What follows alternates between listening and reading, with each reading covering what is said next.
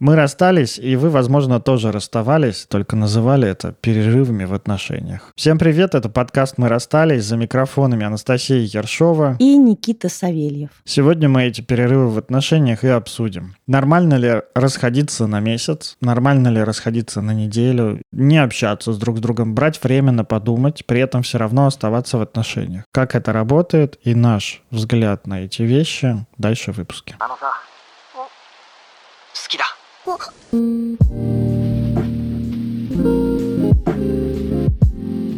что думаешь, перерывы в отношениях херня или полезная штука? Это может быть херня, а может быть хорошим новым витком в отношениях. И рассматривать каждую ситуацию нужно индивидуально. У тебя есть примеры в твоем окружении или в твоем опыте, когда перерыв был полезным чем-то? У меня есть знакомые, которые вообще-то даже успели пожениться, родить ребенка. За время перерыва? Нет, Было нет. бы неловко. Во время отношений начать их, повстречаться, пожениться, родить ребенка, пожить вместе с семьей втроем, потом развестись, побыть сингл-родителями, так. продолжать быть родителями, причем хорошими родителями для своего ребенка, при этом строить новые отношения, и потом, завершив свои попытки новых отношений, сблизиться, походить на свидание, зрело уже пообщаться, зрело обсудить, а что тогда пошло не так, и снова начать отношения нового качества. Давай тогда к терминологии, потому что ты сейчас, ну вот то, что ты рассказала для меня, это как расстались, они сделали перерыв и не взяли паузу, расстались. Ну все-таки да, это не пауза. После какого-то времени решили снова встречаться, снова сойтись. Это все-таки не перерыв для меня. Блять, ну ладно, это правда не перерыв. Сорян, ребята. Что для тебя перерыв? Для меня перерыв это все-таки непонятная херня в плане того, что правда называть перерывом. Типа мы встречаемся, допустим, мы точно так же продолжаем быть договоренными о закрытых моногамных отношениях, при этом что? Не видимся, встречаемся, но не видимся, встречаемся, но не общаемся, живем раздельно, Пожалуй, пожить раздельно, да, может быть. Тут у меня тоже есть хороший пример, когда люди разъезжаются, при этом продолжают отношения, и отношения улучшаются. Но по поводу паузы тут нужно тогда обсудить, что считать паузой. Как ты вообще видишь вот эту паузу? Как нужно действовать? Ну смотри, для меня пауза в отношениях — это любая договоренность об этой паузе. Для меня очень просто здесь. Если два человека языками, словами, ртом договорились о том, что мы делаем перерыв на таких-то конкретных договоренностях. Ну, типа там, мы, например, на месяц разъезжаемся. Или месяц не видимся и не общаемся. Или там неделю не видимся, не общаемся. Ну, вот такое. То это для меня является, по сути, легитимной паузой, легитимным перерывом в отношениях потому что люди об этом договорились. Я думаю про перерыв. Возьмем просто тупо перерыв на работе. Перерыв на работе это что? Вот я сижу, работаю, работаю, работаю, потом у меня обеденный перерыв, то есть я перестаю работать, иду заниматься своими делами, и через какое-то условленное время, через час, возвращаюсь и снова сажусь работать. Соответственно, что для меня такое тогда перерыв в отношениях? Вот я в отношениях, в отношениях, в отношениях. У тебя есть четкое время, когда ты вернешься. Да, вернешься, чтобы продолжить или вернешься вернешься, чтобы завершить, тут уже как бы не важно. Потому что, может быть, я пришел с обеденного перерыва и написал заявление на увольнение. Дело-то не в этом. А дело в том, что вот ты сказал, э, что расставание это все-таки не пауза. А я думаю, ну как не пауза? Пауза. Мы встречались, мы перестали встречаться, мы обнулили наши договоренности и потом выстроили новые договоренности. Нет, это не пауза. Пауза это когда ты сохраняешь, ну вот ты смотришь, например, кино, ты ставишь на паузу, ты придешь и когда включишь опять, во-первых, ты можешь включить опять, во-вторых, ты не включишь что-то другое, там не будет уже что-то другое, там будет то, чего, что ты смотрел до этого. В отношениях также, если вы расстались, то это завершение отношений. Даже если у вас какие-то отношения после этого сложились, дружеские, рабочие или еще какие-то, то это другие отношения, а не постановка на паузу.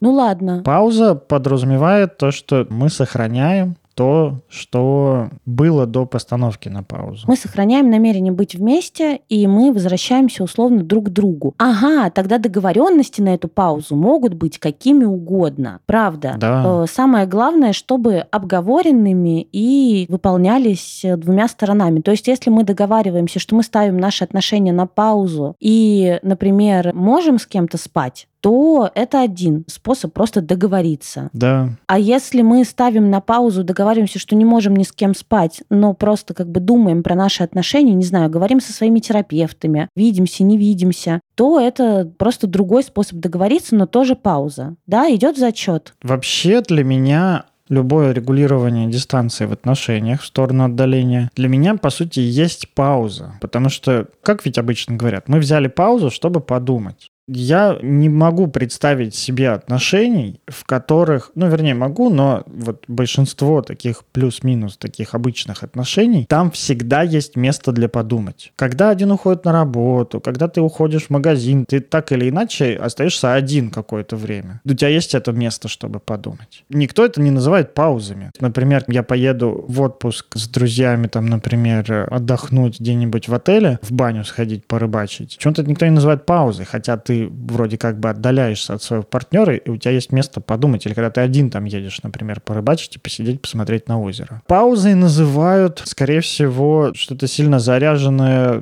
какими-то неприятными чувствами, отвращением, обидой, злостью, предательством и так далее и тому подобное. Вот даже вопрос, с которого мы эту тему взяли, прилетел в формате, что один участник отношений нарушил сильно договоренности, и второй участник этих отношений хочет взять паузу, чтобы обдумать, как дальше жить. Правда, кажется, мы не берем паузы, когда все понятно. То есть нет такого, что у нас как-то выстроены отношения, налажен там совместный быт или раздельный быт, крепкие договоренности, все хорошо. Мне кажется, паузы в отношениях все-таки возникают в кризисные моменты. По ощущениям моим сейчас это аксиома, потому что, правда, раздельные отпуска — это не пауза. Эмиграция, один партнер уехал, второй партнер остался, и там будет догонять его через два месяца, через месяц, это тоже не пауза, мы не называем это паузой. Пауза всегда приходит к нам как вариант продолжения отношения, отношений в кризисе. Соответственно, спусковым крючком для этого кризиса может быть какое-то событие, да, то есть реактивный кризис типа нарушения договоренности, не знаю, измена и там каких-то других договоренностей. Партнер, не знаю, обещал больше не употреблять наркотики или алкоголь, и вдруг снова начал. И мне нужно крепко подумать, начал, закончил, но мне надо крепко подумать, согласна ли я продолжать дальше. Либо такой как бы закономерный кризис, как кризис года, кризис трех, пяти, когда нам нужно, похоже, как-то менять условия наших отношений, какие-то наши договоренности, потому что обстоятельства меняются, как вот при кризисе года. Розовые очки слетают, настигает разочарование, разочарование в каких-то своих иллюзиях по поводу партнера или по поводу отношений, и мне тоже нужно крепко подумать, как быть. Соответственно, приурочиваем паузу к кризису. Все, договорились с вами? Надеюсь, договорились. К кризису, да, либо реактивному, либо какому-то такому последовательному. Да, и тогда у меня к тебе вопрос, Никита. Как ты относишься вообще к идее брать паузы в кризисные моменты ваших отношений? Потому что это уже по-другому. Для меня все еще понятие паузы это что-то очень такое растяжимое. То есть, например, поехать на выходные в загородный отель, побыть одному. Это пауза или нет? Мне непонятно. Для меня это не похоже на паузу. Для меня это скорее похоже на то, что регулировка дистанции такая очень нормальная, адекватная. Типа, слушай, мне как-то много, мне надо... То, что нам писали про месяц, я не вижу в этом смысла. То есть я очень скептически к этому отношусь. Нам писали про паузу без общения. Это важно. Про паузу без общения. Пауза без общения на месяц. К такой идее я отношусь достаточно скептически, потому что непонятно, почему месяц? Почему там не три дня? Почему не четыре месяца? Почему выбирается месяц? Что за месяц должно произойти такого? Почему именно месяц? Ну, вообще-то месяц — это 4-5 терапий, допустим. Я сторонник подход такой. Если жизни угрожает опасность, если очень сложно оставаться в отношениях, например, там применяется физическое насилие, сексуальное насилие, короче, любой вид насилия, если просто небезопасно находиться, то да, я вообще, я такой, типа, да. Вот во всех этих случаях, когда жизни угрожает опасность, в первую очередь надо думать о безопасности. Второй момент, про который я думаю, что если жизни твоей не угрожает опасность, если это какой-то обычный кризис из ваших отношений, вы там переосмысляете, зачем вы вместе, что вы вместе друг от друга хотите там и так далее, то гораздо эффективнее для меня кажется изучать этот вопрос изнутри отношений, а не выходя из них, даже в паузу не выходя из него. Гораздо для меня продуктивнее продолжать ходить на терапию mm-hmm. и обсуждать отношения чем брать паузу и что-то дальше обсуждать. Потому что, ну, просто потеряешь контакт с этим контекстом. Пока ты говорил, я сообразила, что пауза в кризисные моменты наших отношений это все-таки такое невыдерживание напряжения и выстреливание как бы из отношений, такое выпуливание, выпиливание. И в этом смысле тогда хорошо бы разговаривать на терапии, почему пауза мне кажется выходом что такого невыносимого происходит рядом с партнером, со мной, что я считаю, что полегчает мне, если мы месяц не будем общаться. И почему тогда мы говорим не про расставание, а именно про вот эту вот паузу? Что обезопашивает название пауза? Почему я думаю, что я захочу вернуться после паузы, да? Потому что если мы говорим, что мы ставим на паузу и потом возвращаемся к тому же самому, почему мне кажется, что я через месяц не общения с партнером захочу вернуться. Что я прикрываю этой паузой? Какие тылы? И что я не выношу, чтобы брать паузу. Часто говорят, что пауза – это такой трусливый способ завершить отношения. Не осуждая сейчас людей, и вот давайте уберем вот это вот слово «трусливый», поговорим о том, что, ну, правда, похоже, человек, который берет паузу, надеется, что что-то произойдет, и ему захочется обратно в эти отношения. Потому что, по сути, для меня, вот как вот я сейчас смотрю на это, на все, по сути, для меня взять паузу — это такое выйти из отношений, отдышаться, а потом обратно в них зайти. Но если тебе там так плохо, то нахрена тебе обратно в них заходить? И если тебе там так плохо, то что ты своим выходом там изменишь. Наоборот, если ты планируешь как-то эти отношения регулировать в сторону того, чтобы тебе было в них лучше, то ты тогда в этих отношениях остаешься и регулируешь. У меня еще вопрос ты говоришь, что такого невыносимого, если мне так плохо, то зачем пауза и почему я думаю возвращаться? А я-то думаю, что все-таки, если я беру паузу, значит, есть и что-то ценное, что я готов условно цепляться, бороться. Согласен. Поэтому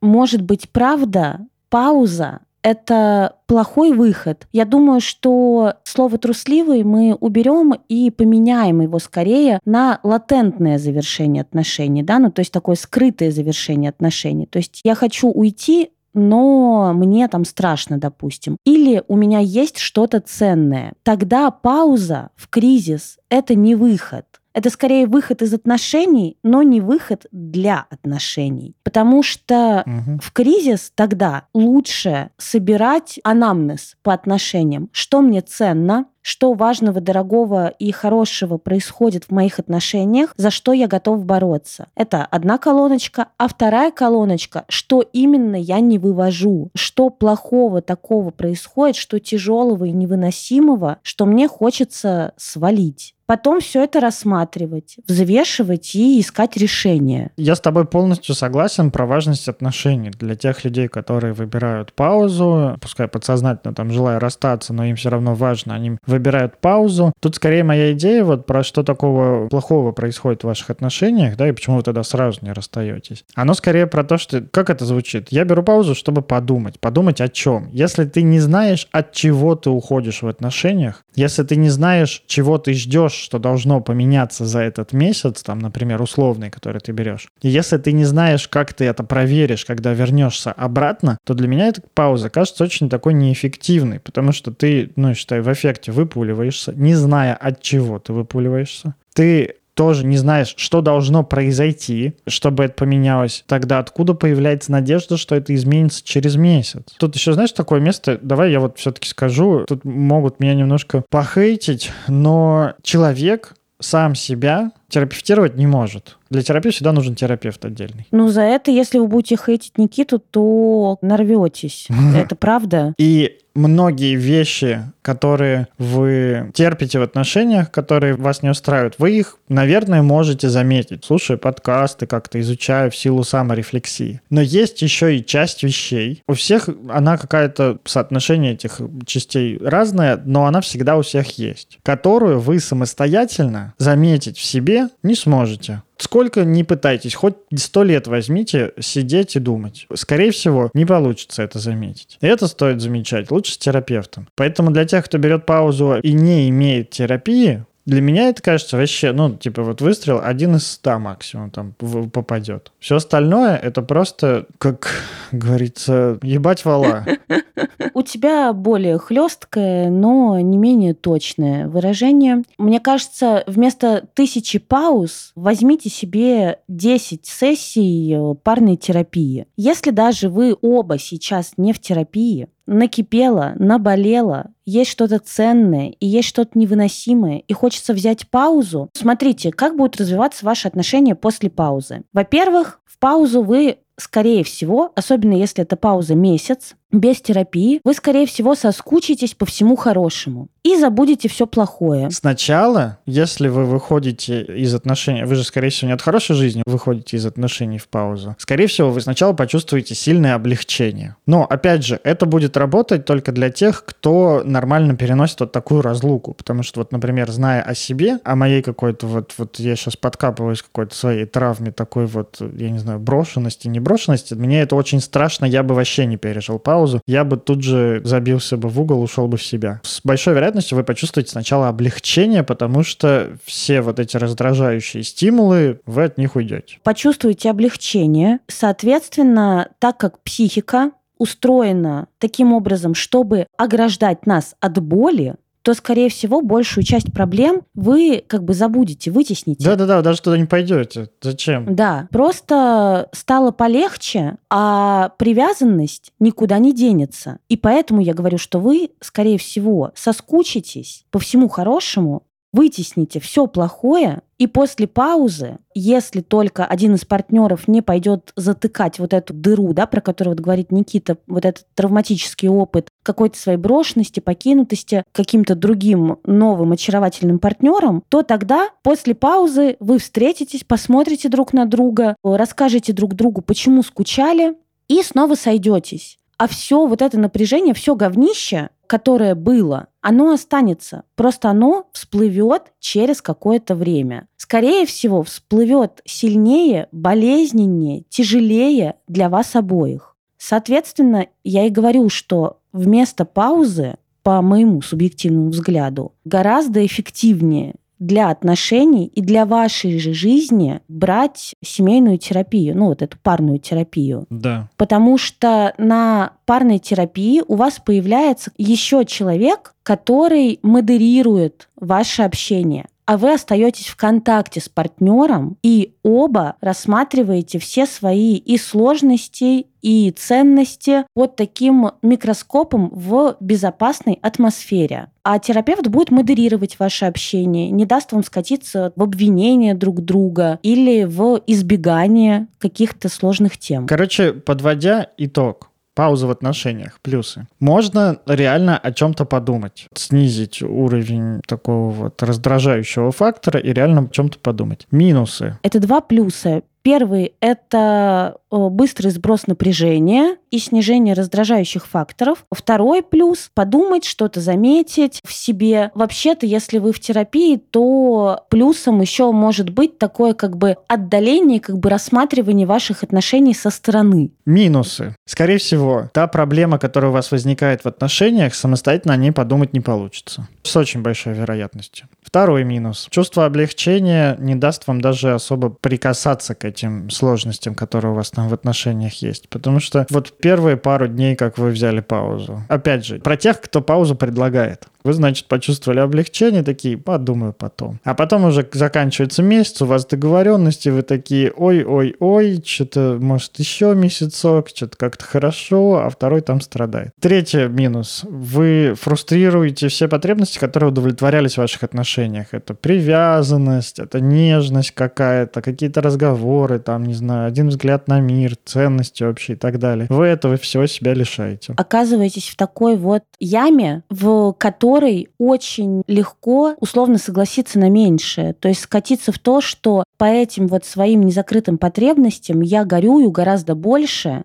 чем переживаю из-за всяких гадостей в отношениях. Еще мне хочется сказать, что минус паузы – это возможность ретравматизации. То есть такое резкое, без объяснений, как бы вылетание из отношений может ретравматизировать как раз вот это ощущение покинутости, которое у нас часто бывает в детстве, и у многих из нас есть вот эта тревога быть оставленным. Так уж сложилось, не знаю, исторически либо вы можете ретравматизировать себя и свою вот эту вот покинутую часть. Соответственно, влететь в травму, в этот цикл травмы, и она, конечно, протащит мордой по асфальту. Либо вас, либо партнера, и непонятно, как вы из этого выйдете. Особенно без терапии. Для меня пауза в отношениях – это как лечить простуду водкой. Это дикий стресс, ну, для всего организма. Может быть, чуть-чуть в моменте станет полегче, но по факту эта проблема не решает почти никогда. Ладно, простуду. Не простуду, а что-нибудь посерьезнее. Аппендицит.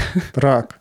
Пауза – это такое для меня... Я не знаю, короче, откуда пошла эта идея. Очень понимаю тех людей, которые могут хотеть взять паузу. А я понимаю, откуда взялась идея про то, что пауза может что-то наладить. Откуда? Ну смотри, если мы говорим, что хорошие отношения — это всегда баланс близости, совместности и отдельности, это всегда выстроенная такая сбалансированная дистанция, угу. то тогда при каких-то плотных отношениях с невыстроенной дистанцией кажется, что пауза это, по сути, такая отработка всей вот этой вот отдельности.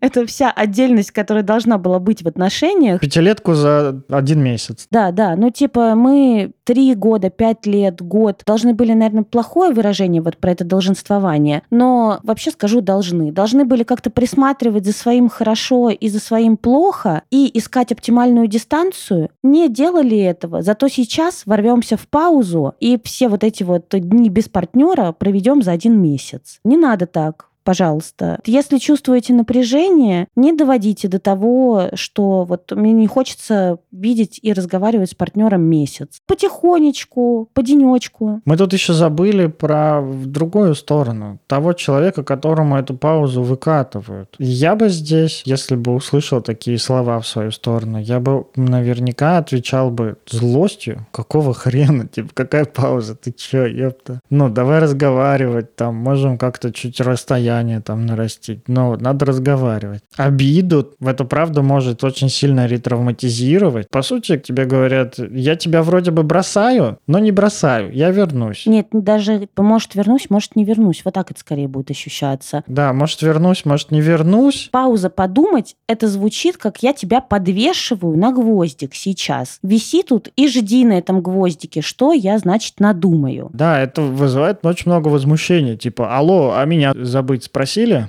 Забыть спросили, спросить забыли. Да, меня забыть спросили. Почему так? Это реально это такое обез... опредмечивание человека. В общем, это такое... Знаешь, я выкатил своему партнеру, что мы берем паузу, чтобы наладить наши отношения, а по сути выкатить паузу вот в таком месте, это такое обесчеловечивание, то есть отсутствие полностью контакта. Я ожидаю, что потом, когда вот я через месяц вернусь, мы будем все в контакте, и все супер будет офигенно. Короче, это такой для меня еще, знаешь, знаешь, вот эта вот идея про паузу, это такое магическое мышление, что что-то поменяется. Это как, знаешь, ну вот реально, когда, ну вот у меня только про это. Человек болеет, и ты просто начинаешь, пойду Богу помолюсь. Становится легче, потому что там эффект плацебо, там и психически становится легче, ты вроде бы что-то сделал. Но помогает это вообще не всегда. Но помогает другое, да? Помогают антибиотики. Да, помогает другое, помогают врачи. Я-то думаю еще про паузу, как раз про человека, который выкатывает паузу, и про человека, которому выкатили паузу. Даже если это за что-то, даже если это за нарушение договоренностей. Вообще-то пауза — это же способ наказать. Да. Такое наказание партнера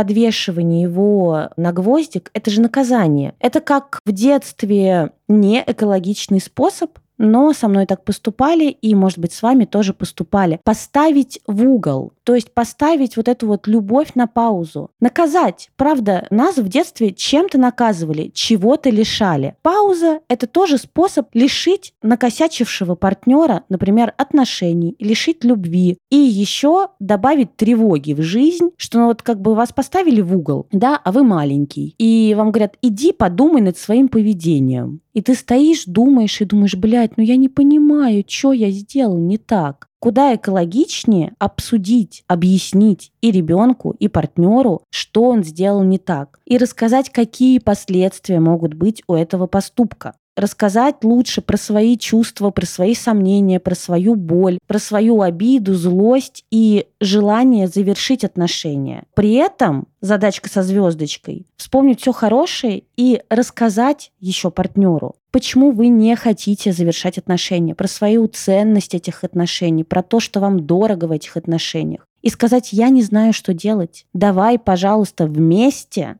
найдем это решение. А если мы не справляемся вдвоем, то давай, пожалуйста, найдем человека, который поможет нам вместе принять решение. Это куда более экологичный способ разрешения кризисных моментов, а не наказания. Да, Короче, тут два варианта. Если вы не понимаете, почему вам плохо в отношениях, то пауза вам, скорее всего, не поможет понять. Если вы понимаете, почему вам плохо в отношениях, то пауза, скорее всего, не сделает вам лучше. Отношения не сделают ваши лучше. То есть вам-то станет лучше в моменте, но отношения лучше не станут. И смысла тоже в эту паузу уходить нет, если можно, оставаясь в этих отношениях, пробовать что-то менять и регулировать эти отношения, либо заканчивать, если они регулировке никак не поддаются, или партнер не хочет их регулировать вместе с вами. Опять про это письмо, что значит случилось жесткое нарушение договоренности в отношениях, и теперь хочется взять месяц на подумать и паузу. Я думаю, ну, жесткое нарушение границ в отношениях, жесткое нарушение договоренностей тоже не происходит само по себе. И вот сейчас меня уже можно будет закидать палками. Мы не говорим, вот сейчас, да, э, ремарочка, я не говорю про физическое, эмоциональное, сексуальное, экономическое, любое насилие. То есть для насилия это не работает. Если происходит насилие в отношениях, то единственный совет, который я могу дать и дам, это бегите. Бегите на безопасное расстояние и оттуда уже рассматривайте, принимайте решение. А вот если это, правда, там произошла измена, какой-то, правда, договоренность, я поеду с тобой к маме, маме, а потом я не поеду с тобой к маме и вообще хочу перестать общаться с твоей мамой, то тогда ответственность за вот это вот нарушение жесткой договоренностей лежит вообще-то на обоих партнерах, потому что любые нарушения договоренностей — это продукт отношений. А за отношения мы ответственны оба. Мне вот очень понравилась вторая часть, то, что ты сказал, как результат, продукт отношений. Да-да-да, это результат работы отношений как системы. Не просто это отдельный контур системы, что-то принял, какое-то решение и как-то поступил, а он как-то поступил, находясь в какой-то конкретной системе. И на эту систему вы, как в другой контур этих отношений, тоже имеете определенное влияние. Это не то, что типа ваша ответственность, что вам изменили. Не-не, это не, не так работает. Это так работает, что то, что происходит в ваших отношениях, имеет влияние на решение вас обоих как партнеров в этих отношениях в том числе на решение об измене. И это не обвинение, что типа, что ты сделала такого или не сделала, что тебе изменили. Всегда, конечно, вина на человеке, который не справился со своим эффектом и как-то пошел по пути сброса напряжения. Да, то есть, ну, у этого человека больше вины. У изменившего больше вины, но вина и ответственность это разные вещи. То есть виноват тот, кто изменил, а ответственны за это оба. Ну, такие заряженные слова, Настя. Зачем идешь в них? Заряженные слова. Это люди очень триггерятся на них. Потому что ты вообще сторонник чё? Увеличивать сложность. Вот я сейчас увеличиваю сложность. Да, на грани. Ну, да, выкручиваю как бы по максимуму. Правда же важно разделить вину и ответственность. У нас с тобой есть выпуск про ответственность. Да, да. Давай, чтобы туда не уходить, потому что это все-таки не тема нашего сегодняшнего выпуска вина и ответственность, и что привлекло измену в отношениях, давай э, подытожим вот про перерыв. Если вы в итоге решаете взять паузу, то слушайте Настю и говорите о том, что происходит в ваших отношениях, поддерживайте какой-то контакт. Это важно. Любая регулировка отношений происходит через разговор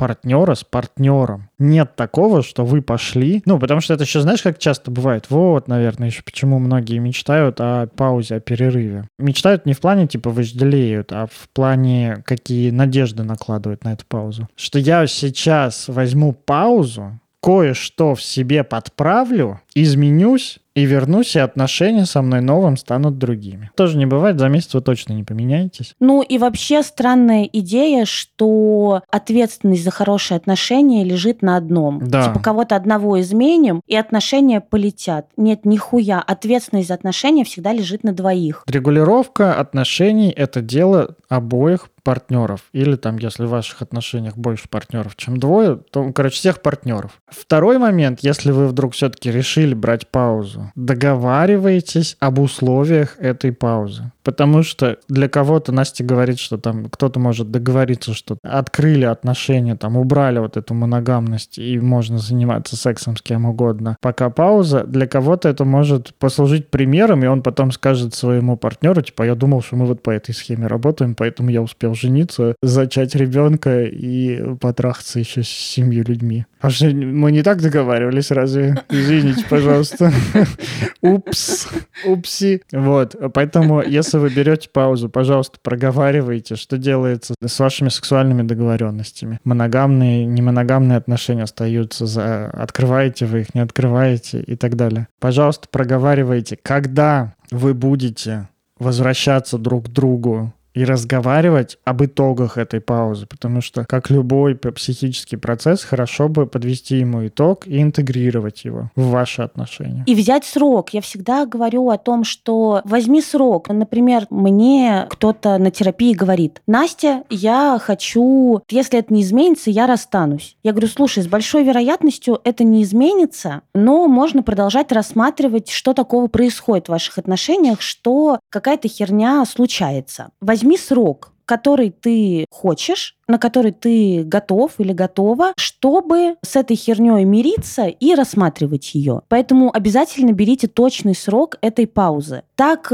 и вам будет проще, да, и вашему партнеру будет проще, потому что есть какой-то понятный конец и результат за этим концом, да, разговор про эту паузу и про ваши отношения. А еще... Такая рекомендация последняя э, с моей стороны. Это все-таки пользоваться услугами парных психотерапевтов или хотя бы просто личного психотерапевта, если партнер не хочет. Да, а если вы не пользуетесь парной терапией, а пользуетесь личной терапией, то тогда моя рекомендация все-таки в эту паузу, ну, допустим, это пауза месяц, договориться о каких-то встречах. Типа на месяц мы разъезжаемся, не общаемся и думаем, но в этот месяц мы там, не знаю, два раза встретимся через 10 дней, через 20 дней, и вот через месяц уже будем окончательно разговаривать, чтобы не вылетать совсем из отношений. То есть возьмите точки опорные еще внутри этой паузы для поддержания контакта. То есть, например, я хожу на терапию, партнер ходит на терапию, и раз в неделю, раз в 10 дней мы встречаемся и говорим друг с другом, чего с нами происходит в этой паузе. Потому что молчаливая пауза, ну это это пиздец, ребят. Да, тут я думаю, наверное, не совру, если скажу, что большое количество таких пауз заканчивается тем, что все эти договоренности срываются,